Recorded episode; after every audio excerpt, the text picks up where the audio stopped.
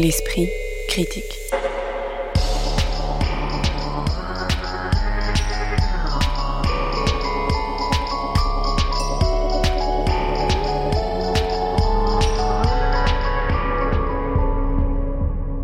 Mediapart. Bonjour à toutes et à tous, bienvenue pour ce nouveau numéro de l'Esprit critique consacré à ce qui se passe sur les scènes du spectacle vivant. En ce week-end d'entre-deux tours, on vous parle d'un spectacle d'anticipation mais qui se déroule lui aussi pendant un entre-deux tours de présidentiel, en l'occurrence Roman National du collectif Birgit Ensemble, d'une pièce intitulée La tendresse mais où il est beaucoup question de testostérone, mise en scène et conçue par Julie Bérès et d'un objet théâtral euh, composite titré Après Jean-Luc Godard, je me laisse envahir par le Vietnam signé Eddie Darangeau. Pour en parler aujourd'hui en studio, Caroline Châtelet, qui travaille notamment pour la revue Le Regard, Agnès Eloin, qui travaille pour Politis, La Terrasse, Le Courrier de l'Atlas et Scène Web, et Isée Sorel, que vous pouvez lire notamment sur le quotidien d'idées en ligne AOC. Bonjour à toutes les trois. Bonjour. Bonjour.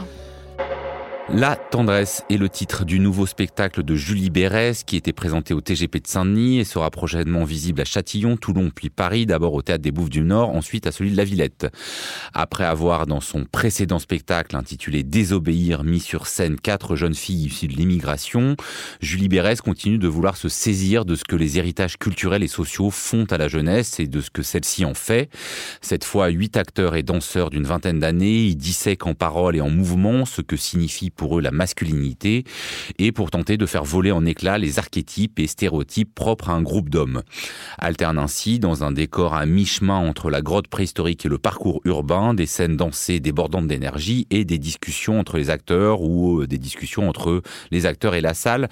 Euh, peut-être faut-il exceptionnellement commencer par la réception de ce spectacle parce que moi, depuis ceux que j'ai vus depuis septembre, c'est le seul où l'intégralité de la salle, bien remplie, était à la fin complètement debout, applaudissant à tout rompre? Est-ce que ça a été aussi euh, le, votre cas?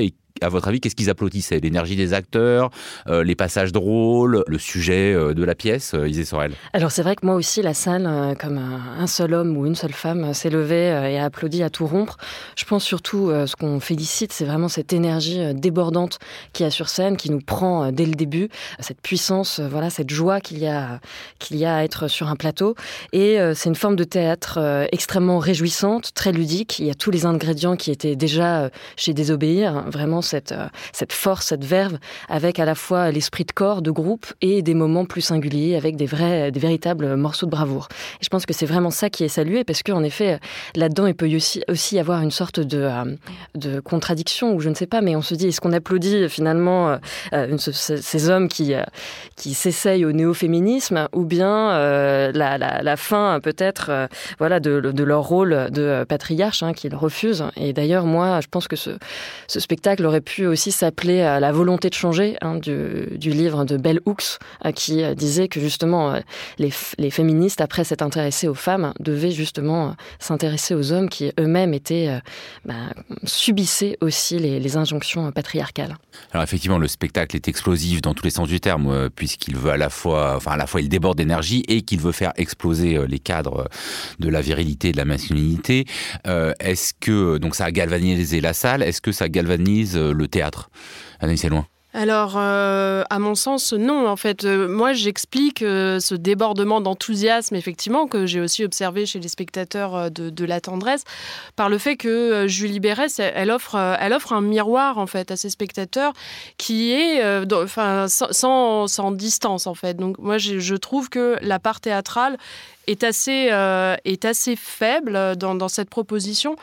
Contrairement à, Désobéir, où là, elle, mettait en scène quatre jeunes femmes, quatre artistes qui parlaient, quatre artistes issus de l'immigration qui parlaient de leur difficulté à, euh, s'engager dans une voie artistique.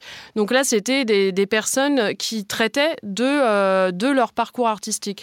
Là, il se trouve qu'une fois encore, on a de jeunes hommes, donc cette fois, qui sont également artistes, mais qui ne traitent pas euh, de, cette part de, leur vie, finalement. c'est secondaire, où ils le traitent par le geste parce qu'il y a aussi beaucoup de danse, euh, beaucoup de parts, euh, il y, a, des, moments plus choraux.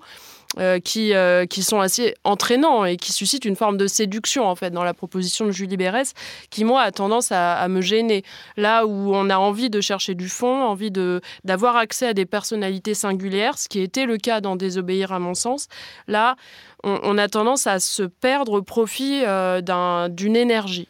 Ouais, alors je pense qu'on est directement hein, voilà, sur ce que fait ce spectacle, c'est-à-dire à la fois on a envie de l'aimer et on est un peu retenu. Caroline Châtelet, qu'est-ce qui fait qu'on balance sans doute, et d'ailleurs peut-être parce que c'est vrai que c'est des séquences, hein, quasiment un peu comme des numéros qui s'enchaînent. Dans la feuille de salle, Julie Bérez détaille son processus de travail et explique qu'avec Kevin Case et Alice Zeniter, hein, déjà auteurs de Désobéir, ils ont lu pendant des mois des essais philosophiques, sociologiques et politiques sur la masculinité. Est-ce que c'est un peu ça qui se sent encore trop et qu'on a parfois l'impression d'être devant un énième podcast ou le 23e livre sur le sujet qu'on a pu lire Alors, ça, je ne sais pas, oui. Euh, c'est vrai que dans les témoignages, il y a des choses qu'on peut retrouver évidemment dans d'autres choses qu'on entend. Après, euh, ce qui fait que ce spectacle fonctionne euh, et qu'il est, c'est qu'il est très aimable et que quelque part, on ne, enfin, pour moi, il y a quelque chose dans ce spectacle qui ne peut pas ne pas marcher, qui ne peut pas ne pas nous emporter et créer une forme d'adhésion. Et c'est lié à ce que vous citiez, ce que ce soit l'énergie et la vitalité de, de ces jeunes, euh, le fait comme ça que il y a une sorte de, de, composition dans, dans, le casting qui est fait. On a des jeunes qui viennent d'origines très différentes, qui sont différents dans leur corps, dans leurs expériences, dans leur parcours, dans leur vision aussi de, de, ce que peut être euh, une relation avec une femme ou un homme. Donc on a comme ça une sorte de, de panel. Donc, euh, donc il y a une, une forme vraiment de, de sincérité aussi dans, dans, leur positionnement. Il y a l'énergie qui est liée aussi à cette structure en séquence avec euh, les musiques et les danses qui évidemment sont galvanisantes et sont des leviers aussi d'adhésion. Mais le problème peut-être de ce spectacle, mais qui peut être parfois certains problèmes de certains témoignages ou podcasts, c'est que pour moi, ces jeunes ne se déplacent pas. C'est-à-dire qu'en fait, il n'y a absolument aucun euh, déplacement. Et mis à part peut-être l'itinéraire euh, du jeune arménien qui, à la fin, reviendrait peut-être un tout petit peu sur sa conception euh, du féminisme, parce que lui qui a une vision très conservatrice, qui dit oui, mais quand même, en gros, le, le, féminisme va trop loin, ils sont exactement à la place à laquelle, euh, quelque part, on les attend. Donc, c'est-à-dire que euh, c'est celui qui est peut-être le plus en chair, bah, qui, a une, qui a une sexualité la plus complexe. Enfin, ils sont vraiment euh, complètement à leur place. Et donc, je trouve qu'il y a quelque chose de, très consensuel, quoi, et qui renvoie au miroir que vous évoquiez, Anaïs. C'est-à-dire que nous, ça ne nous déplace pas. On est vraiment euh, tranquille. Euh. Parce qu'elle dit aussi qu'elle a fait une cinquantaine d'interviews, euh, qu'il y a un travail documentaire. Est-ce que ça, comment, vous, comment il, est, il est reproduit? Est-ce qu'elle arrive en faire une mise en scène ou est-ce que justement c'est là il y, a, un côté un peu synthèse peut-être qui euh, peut des fois avoir des moments saillants, mais peut-être pose problème à vouloir euh, voilà avoir euh, tous les éléments. Bah, c'est vrai qu'on passe par tous les sujets. Ça va de le rapport aux femmes, le rapport à l'argent, le rapport au père. Il y a un peu comme ça un effet catalogue qui, pour moi, est quand même sauvé vraiment par cette espèce de, de, virtuosité des comédiens. Je pense que le spectacle, et on peut aller le voir juste pour ça, pour cette joie que ça nous apporte.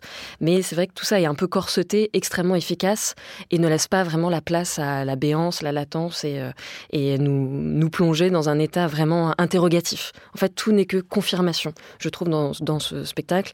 Et c'est vrai qu'on se dit, on aurait appris peut-être la même chose avec euh, Mes couilles sur la table, euh, si on parle de podcast ou toute cette littérature qui a maintenant euh, là-dessus. Après, je pense aussi, il y a un élément dont on n'a pas parlé, mais c'est quand même l'humour.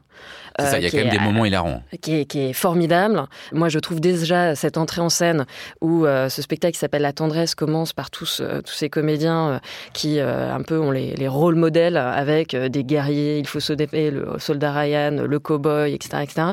Et donc, c'est vrai que déjà, rien que ça, quand on se dit, bah oui, tous ces petits garçons ont grandi avec euh, ces références-là, euh, on se dit que le voyage vers la tendresse va être peut-être un peu euh, plus ardu que pour d'autres. Mais ça, le, rapport à la culture populaire, hein, que ce soit le rap de Jules ou euh, les références à Rambo, au soldat Ryan, c'est quand même fait des fois de manière assez fine, de, de, de, montrer comment voilà ça, ça infuse dans les corps, dans euh, les mentalités, et en même temps comment on peut euh, s'en détacher ou pas, non, Anaïs euh, alors encore une fois, moi j'avais vraiment besoin effectivement de me déplacer par rapport à mes connaissances sur le sujet en fait. Et euh, là, ça, n'est pas le cas pour les références, comme pour le reste, le traitement des rapports du rapport aux femmes, à, à l'argent, à la famille, etc.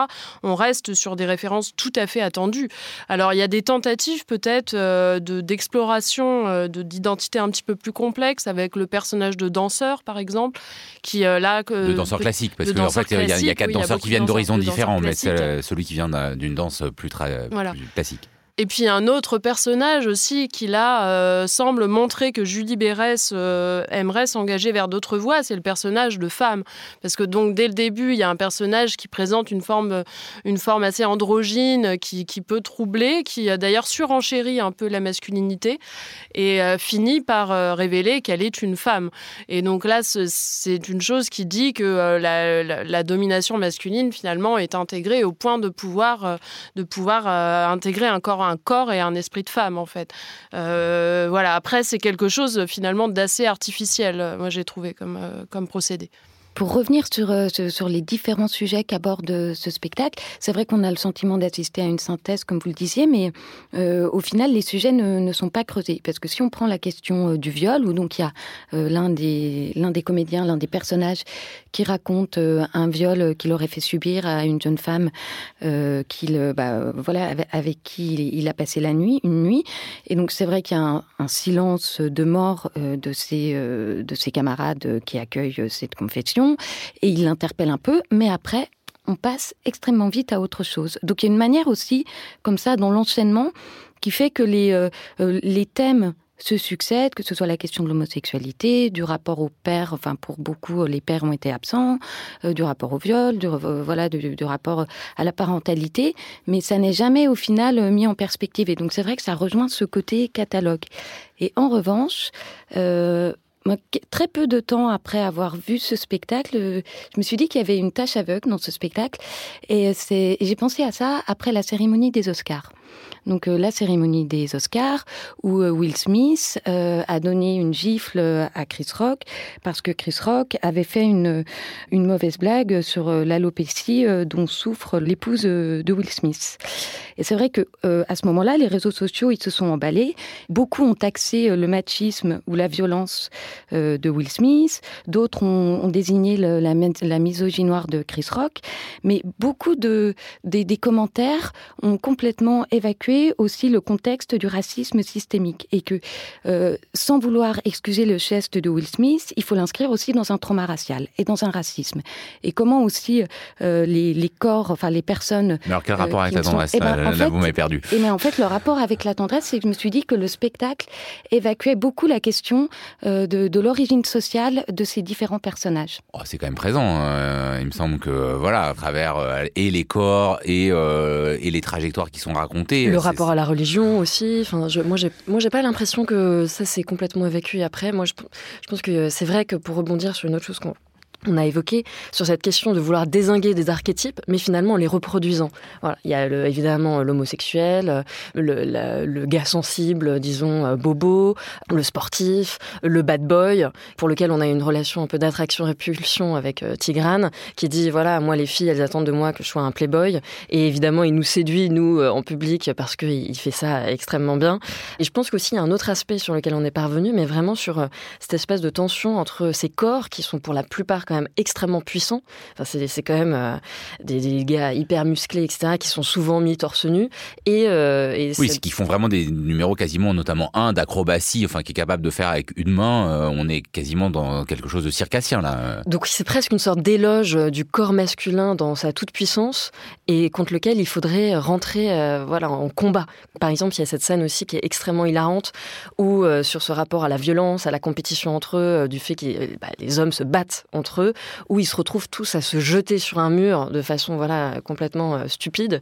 Et euh, c'est l'enchaînement de tout ça qui, pour moi, aussi me paraît intéressant. Donc, c'est des hommes qui veulent changer, pour revenir à ce que je disais au début, mais qui sont pris un peu aussi dans, dans leur corps. Mais c'est ça qui est étrange, c'est qu'on est à la fois un peu gêné, vous l'avez tous dit, par le côté un peu catalogue, enchaînement des thématiques, et en même temps, c'est sans doute ce qui fait quand même la puissance du spectacle. Euh, cette alternance de danse qui finissent par structurer aussi quelque chose, et ce fait que bah il y a quand même à chaque fois des moments de surprise, même si peut-être au bout de 2h20, ça s'étire un peu parce qu'on voit le fonctionnement. Moi, je trouve assez euh, gênant que Julie Bérez veuille euh, questionner euh, la, masculinité, sa construction, mais sans questionner la, forme, en fait, de son spectacle. Parce que sur le plan formel, on est, on est sur, effectivement, quelque chose qui porte une forme de virilité dont on a l'habitude, finalement. et moi, je ne vois pas en quoi ça, ça vient questionner son sujet.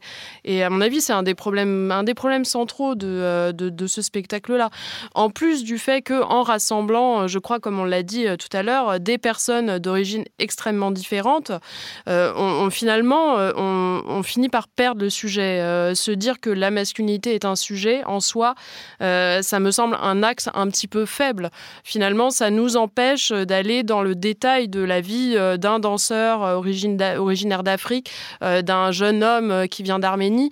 On n'a absolument jamais accès à, à, ce, que sont ces vies-là. Euh, et, ça, c'est une chose qui m'a gênée, euh, en plus du fait que c'est un théâtre qui nous rappelle énormément d'autres théâtres.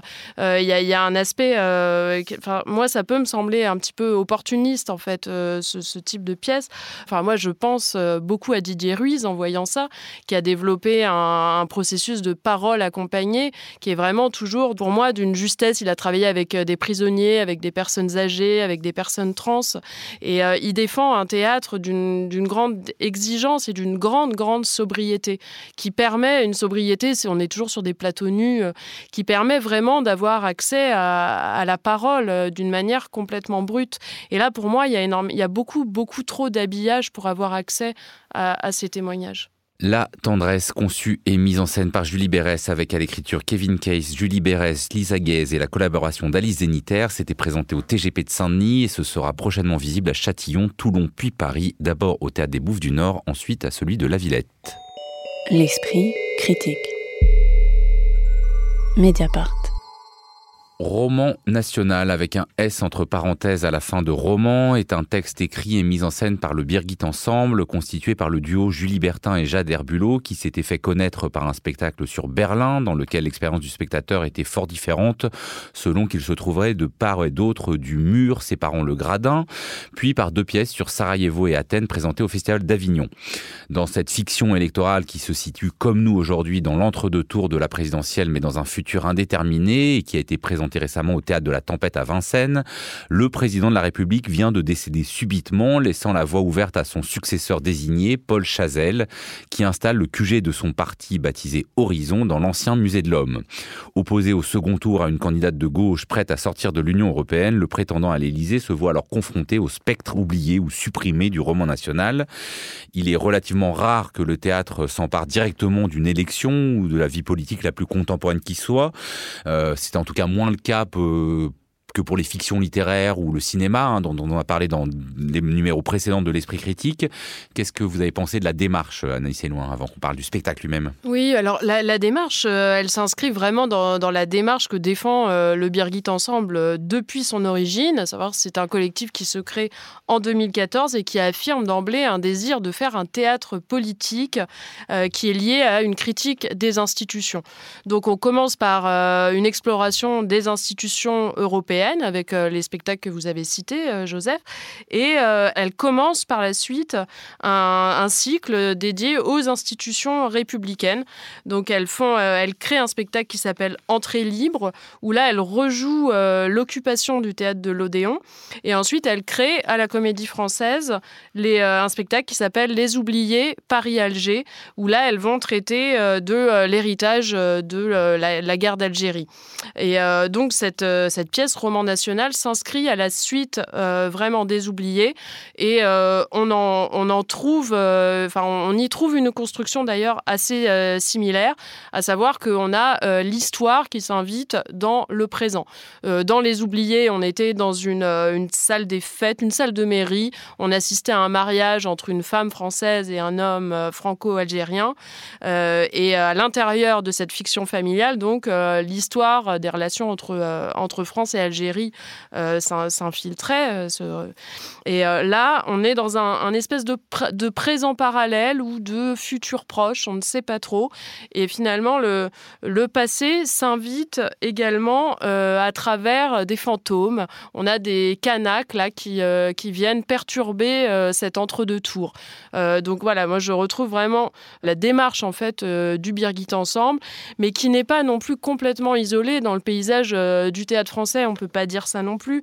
Moi, ça me fait beaucoup penser, euh, notamment au théâtre de Baptiste Amann qui avec son cycle des territoires invite des figures historiques toujours dans le présent, dans des fictions familiales. Donc on est très proche de ça. On peut penser à Alexandra Badea aussi avec à sa trilogie Point de non-retour, qui là euh, explore euh, les, récits un peu ce qu'elle appelle manquants de l'histoire française.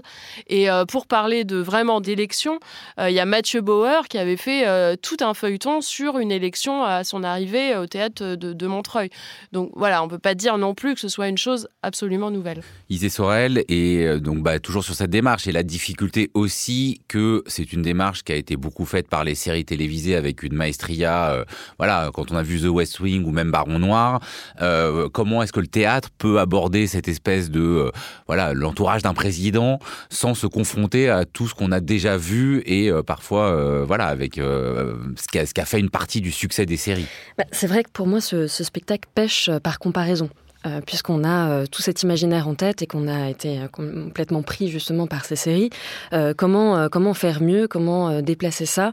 Là, j'ai l'impression qu'il y a la tentative de mettre une espèce de souffle shakespearien avec cette hantise, cette anthologie, c'est un spectre entre la France et cette présidentielle ici. Mais là encore, je trouve que finalement, c'est un peu trop bricolé, pas assez déployé. L'idée pour faire advenir ces spectres, c'est quoi? C'est que le, cabinet de campagne, en fait se situe dans le musée de l'homme et euh, donc euh, le candidat se retrouve aux prises avec cette histoire euh, dont il hérite et c'est là où ça peut aussi faire référence au titre, hein, ce roman national mis, mis au pluriel puisque le roman national, donc le patriotisme naturalisé dont il faudrait être fier, a été quand même battu en brèche par la décolonisation. Donc on peut aussi voir ce roman comment il est justement mis, mis à nu ainsi. Et une autre chose là sur laquelle je peux rebondir, c'est c'est qu'en effet, c'est un théâtre politique qui a un sujet politique, mais qui pour moi n'est pas politisé. C'est-à-dire, euh, on n'a pas un traitement euh, politique de cette politique-là, je trouve. Là où euh, peut-être qu'on aurait pu avoir une plus-value par rapport aux séries, justement dans le rapport au public. Et là, moi, le public, on est face à presque une, non pas une comédie, mais une fresque de boulevardière, presque, je trouve, dans la façon même dont les personnages sont traités, etc., avec l'adultère, les guerres intestines. Mais euh, je trouve qu'il n'y a aucun dissensus qui est créé entre euh, le plateau et la salle. Et c'est là où il y aurait pu avoir un intérêt un peu plus poussé. Caroline Châtel, sur cette question, parce qu'il y a aussi, il faut le bien dire, il y a une sorte de narratrice, une documentariste qui fait le reportage et qui, à intervalles réguliers, vient euh, en fait nous interpréter ce qu'on a vu ou nous euh, expliquer que là, voilà, on passe dans un autre moment et qu'est-ce qui s'est passé avant. Est-ce que ça, justement, c'est, alors euh, c'est là où il y a un rapport plus ou moins avec le public, mais bon, peut-être que cette mise en abîme, elle pour nous expliquer, c'est très didactique. C'est très didactique. Oui, c'est ça, c'est cette, cette narratrice qui arrive donc au début du spectacle qui vient à plusieurs moments et qui boucle le spectacle à la fin, qui, euh, qui est journaliste et qui intègre euh, l'équipe de campagne et qui donc suit tout cela de l'intérieur. Elle a vraiment un rôle de, euh, de personne qui, qui nous prend par la main et qui, et qui nous guide. Et pour, parce que on a le sentiment que ce soit un spectacle dans lequel il faut que nous comprenions absolument tout. C'est-à-dire, euh, il n'y a pas d'ambiguïté. Euh, vous le dites, euh, il n'y aura pas de, dissensus non plus entre scène et salle. Il y a cette métaphore de l'anamorphose, donc puisque au début, ce personnage de journaliste évoque un tableau dont elle ne se souvient pas en disant qu'il y a une anamorphose. Donc l'anamorphose étant ces effets d'optique qui sont présents dans la peinture, et donc à la fin du spectacle, elle dit ça y est, je me souviens du de ce tableau. Ce sont les ambassadeurs euh, de Hans Holbein, et, euh, et on voit bien aussi que ce serait la métaphore euh, possible du spectacle, de ce que le spectacle produirait comme regard sur la politique de, de notre monde à nous. Mais voilà, donc alors dans cette anamorphose, on pourrait se dire qu'il y a ce retour du refoulé et où donc le spectacle nous renverrait vers euh, cette histoire euh, de la colonisation euh, qui est un retour du refoulé et qu'il faudrait assumer. Il y a comme ça une sorte de vision extrêmement cynique et désespérée de, de la politique, puisque au final, dans tous les jeux qui se nouent entre les, les différents personnages entourant Paul Chazelle, on se rend compte qu'au final, tout le monde est corrompu. Donc, euh, donc, il y a quelque chose. Euh, avec plus ou moins euh, de corruption, mais. Mais, mais, alors, c'est peut-être ça, je, je, vous, je, vous, coupe un instant parce que Anaïs Elouin parlait de, hum, des territoires de Baptiste Anam, où il y a effectivement à la fois la fiction familiale. Là, le, le peut-être le problème, c'est que, alors que moi, je trouve que, et chez Anam, et dans le Birgit Ensemble, il y a vraiment une troupe d'acteurs qui sont pour la plupart excellents, mais là, les personnages sont, sont trop stéréotypés pour que la, la troupe ait, ait l'intérêt qu'il a dans les territoires, non? Oui, tout est verrouillé. C'est-à-dire que euh, les personnages, les comédiens sont excellents. Enfin, on sent vraiment qu'il y a des corps, euh, des physiques. C'est très musculeux dans, le jeu, mais euh, l'histoire est verrouillée, les personnages sont, verrouillés. En fait, c'est un, c'est un spectacle qui est plein mais en fait, moi, en tant que spectatrice, je n'ai aucun endroit, aucune aspérité, enfin, aucun endroit dans lequel je peux me glisser. Mais alors, à quoi c'est lié, Anaïs Parce que on sent qu'il y a des fois, peut-être, il y a un écart trop grand entre la mise en scène, qui est quand même assez imposante, hein, comme souvent avec le Birgit Ensemble, et un texte qui est peut-être pas à la hauteur. Euh, est-ce que ça tient aussi à des euh, des, effets, euh, le traitement scénique des fantômes avec ces interférences sonores, ça semble un peu convenu? Enfin voilà, à quoi tient que ce projet avec des bons acteurs, bah, finalement nous laisse au bord de la route?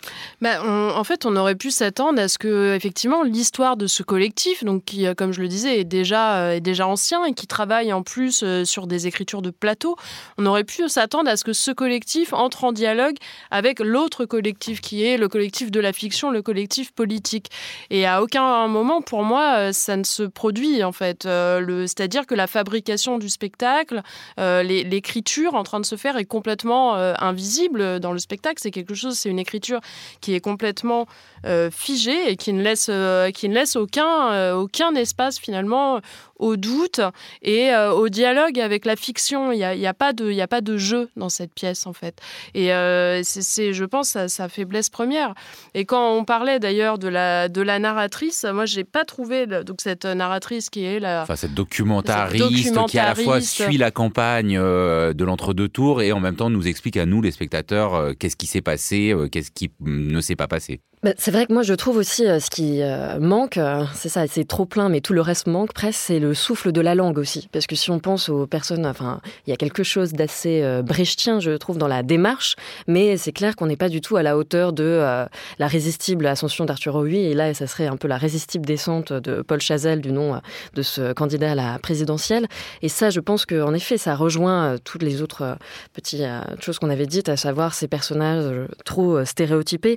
On a vraiment en plus une vision, je trouve, là encore, de l'homme providentiel, qui évidemment est défaille ici mais qui a, tous les atours de ce qu'on attend euh, typiquement d'un président. Voilà, il présente bien, il a sa chemise euh, blanche, etc., etc. Et tout ça, en fait, à aucun moment, là encore, ne nous déplace. Je reviens à, ce que vous disiez, Anaïs Loin, sur la fiction, parce qu'il y a quand même un avertissement au spectateur qui est ainsi rédigé, qu'il vaut la peine de citer. Tout dans Roman National est imaginé, toute similitude de noms, de détails, toute ressemblance avec des situations réelles ou des personnes existantes ou euh, ayant existé ne saurait être que pure coïncidence. Néanmoins, il arrive parfois que la réalité rattrape la fiction. Alors évidemment, le, parti euh, de Paul Chazelle s'appelle Horizon comme euh, celui qu'a créé Édouard Philippe, mais ça suffit peut-être pas. Et est-ce que c'est moi un peu ça la question que je me suis posée de la temporalité. Donc on est dans un futur indéterminé, à la fois très proche parce que bah, tout ressemble. Hein, on est dans un entre-deux tours assez classique, et en même temps, il s'est produit une catastrophe qui a produit notamment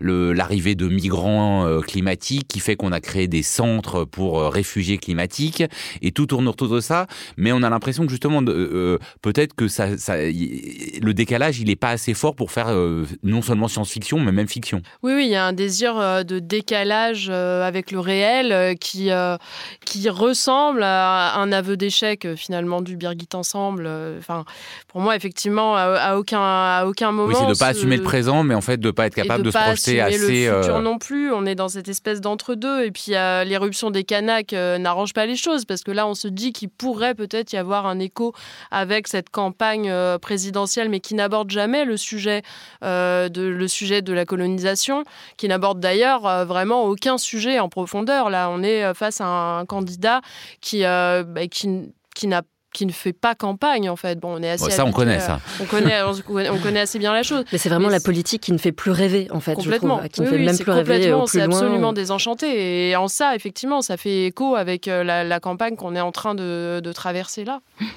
Et oui, mais c'est une politique qui ne fait plus rêver, mais qui dans ce spectacle, mais comme euh, j'ai le sentiment, vous me direz si je me trompe, Anaïs, dans les autres spectacles que vous avez évoqués, euh, il n'est jamais question euh, du vote blanc ou de l'abstention.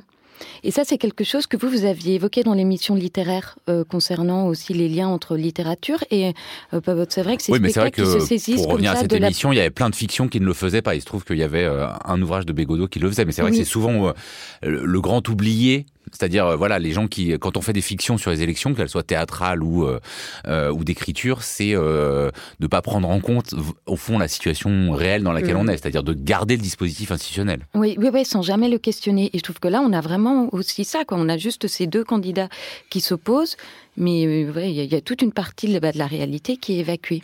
Roman national a tourné ces dernières semaines à Rouen, Châtillon, La Roche-sur-Yon, Nantes, Paris et Mulhouse et attend sans doute pour reprendre la route de voir ce que le véritable deuxième tour nous réserve. L'esprit critique. Mediapart. Après Jean-Luc Godard, je me laisse envahir par le Vietnam et le titre complexe d'un spectacle qui ne l'est pas moins, proposé par le jeune metteur en scène Eddie Darangeau, composé de deux parties principales.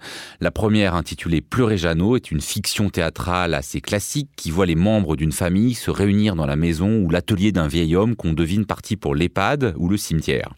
La seconde s'intitule Un spectacle en train de disparaître et voit l'acteur qui jouait Jeannot dans la première partie, en l'occurrence Volodia Piotrovitch d'Orlik passer à un tout autre registre que celui de la fiction pour s'engager dans une forme de métathéâtre, déconstruisant en s'adressant directement au public le spectacle auquel il assiste, mais aussi les pistes qui ont été suivies puis abandonnées.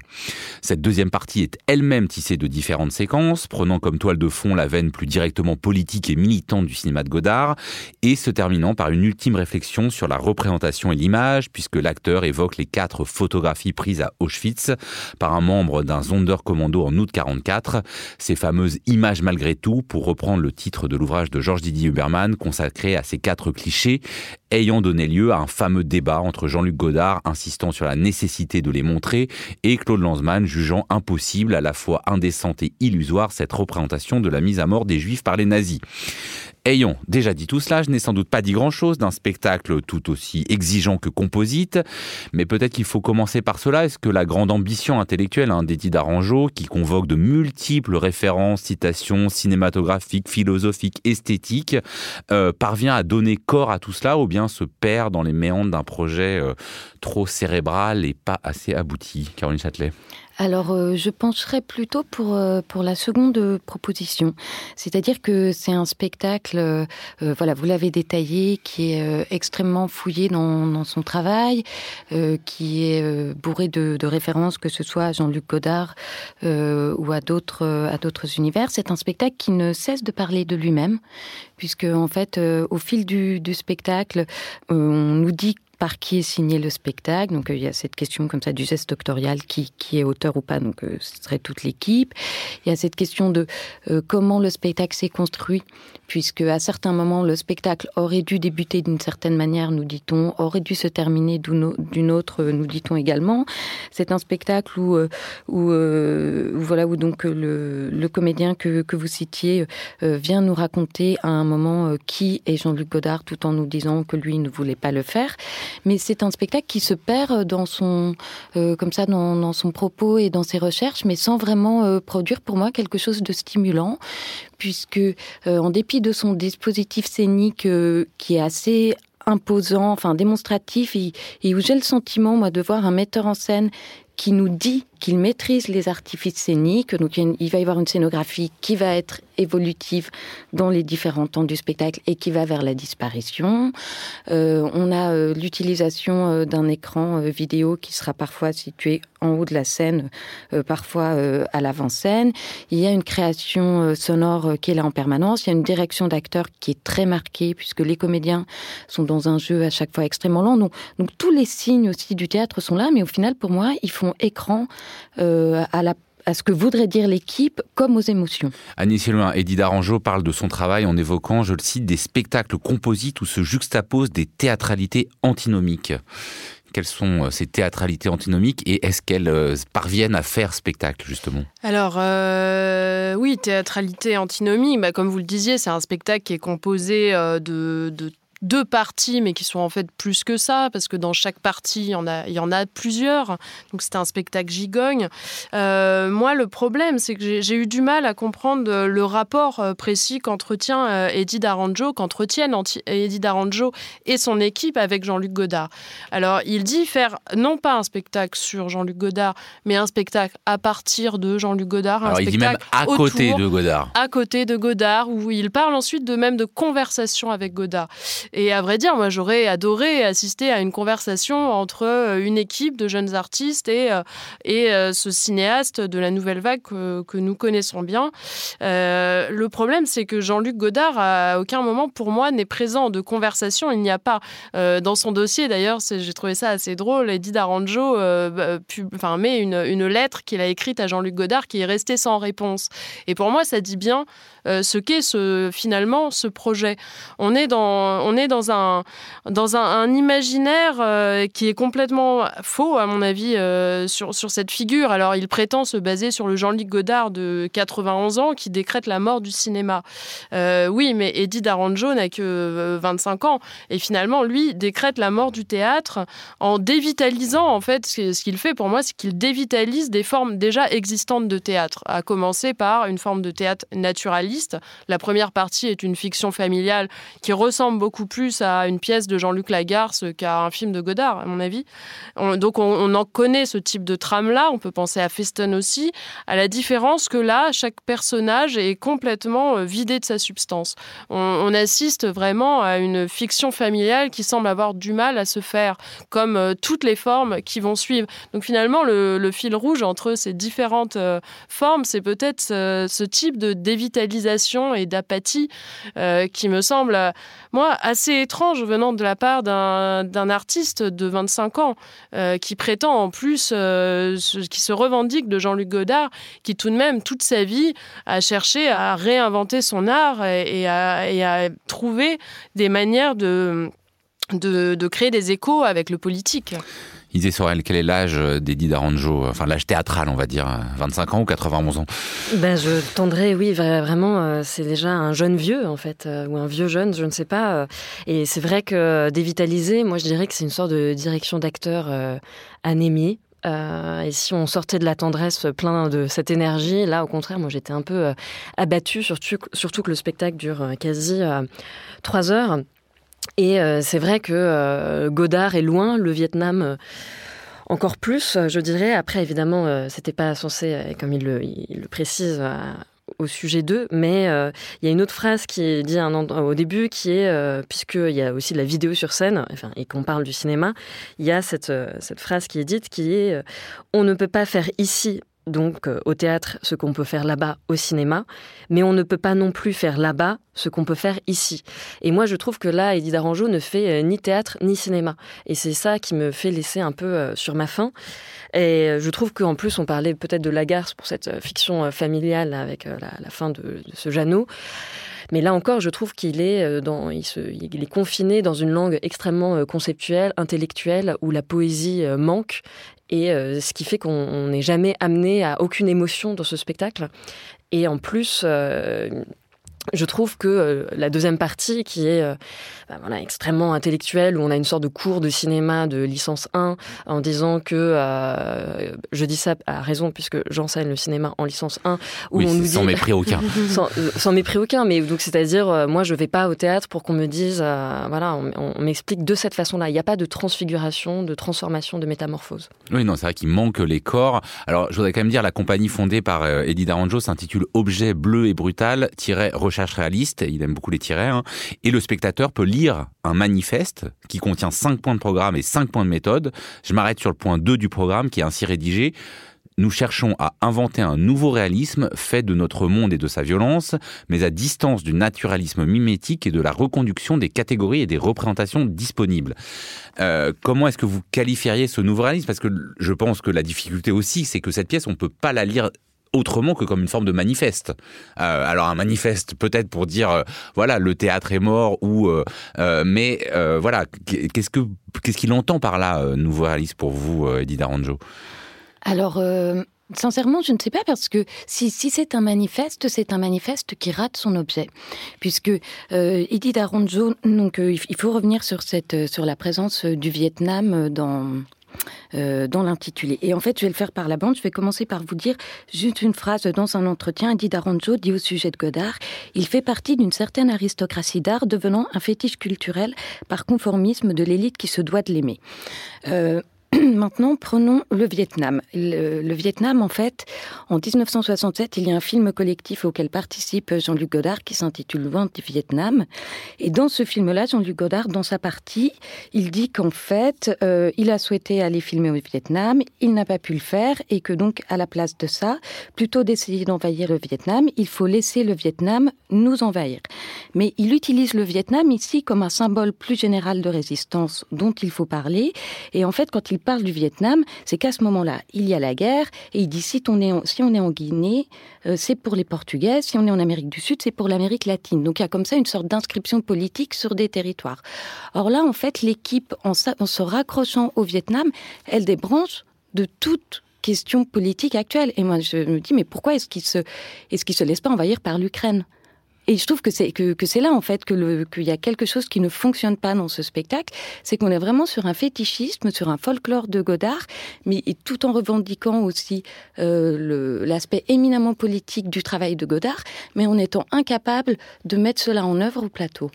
Alors, puisqu'on est obligé de faire des hypothèses, je vous repose à vous euh, deux, Anaïs Elouin et Isée Sorel, cette question du nouveau réalisme. Parce que c'est vrai que c'est un spectacle euh, où on, se demande si on est dans une pièce qui se veut contemporaine ou qui se veut un retour sur le passé. On se demande si on est sur une pièce qui se veut, au fond, euh, nouer l'histoire euh, familiale et intime à l'histoire collective. Enfin, et on se dit qu'il y a une grande ambition derrière, mais bon, voilà, au final, qu'est-ce qu'on en fait Et du coup, qu'est-ce que signifierait cette idée de nouveau réalisme?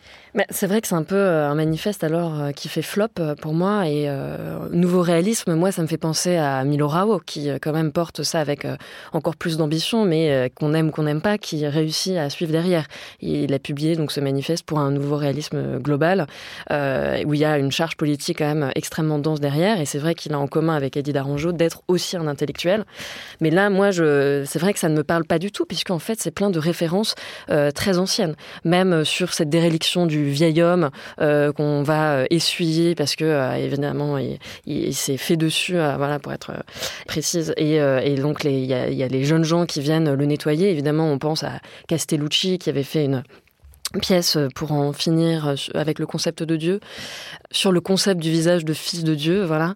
Mais euh, il n'y a pas, a pas là encore le même souffle que chez Castellucci où on peut penser à d'autres. Euh, là, c'est plus des références de cinéma qui me viennent, mais euh, Anneke, Lars von Trier, enfin évidemment des personnes qui, qui s'accrochent à ça.